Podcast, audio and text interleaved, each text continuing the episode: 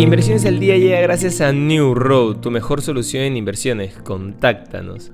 Hoy, en el plano local, expertos indican que la inflación no se reducirá en el corto plazo. En línea con esto, el economista Elmer Cuba afirma que la inflación de los alimentos está en un 15%, es algo que no tiene precedentes en los últimos 20 años, y lo peor es que en el corto plazo no se ven razones para que se estabilice, explicó en RPP Noticias.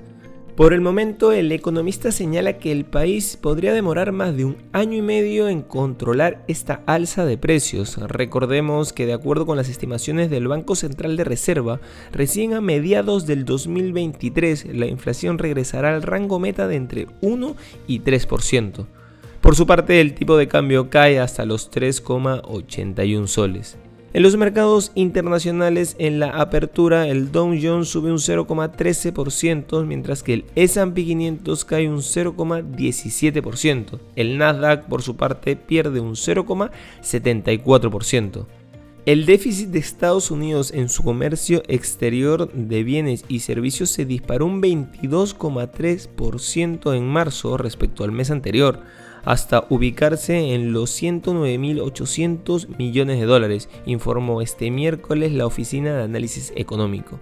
En el tercer mes del año las importaciones crecieron un 10,3% respecto a febrero, mientras que las exportaciones aumentaron un 5,6%. En Asia, el índice de referencia de la bolsa de Hong Kong, el Hansen, cerró hoy con pérdidas del 1,1% en una sesión marcada por el descenso de los valores tecnológicos, sumidos en vaivenes tras su fuerte repunte de la semana pasada por la esperanza del posible final de la campaña reguladora de Pekín. La filial de servicios sanitarios del gigante del comercio electrónico Alibaba, Alibaba Health, fue la peor parada de la sesión al ceder un 7,48%.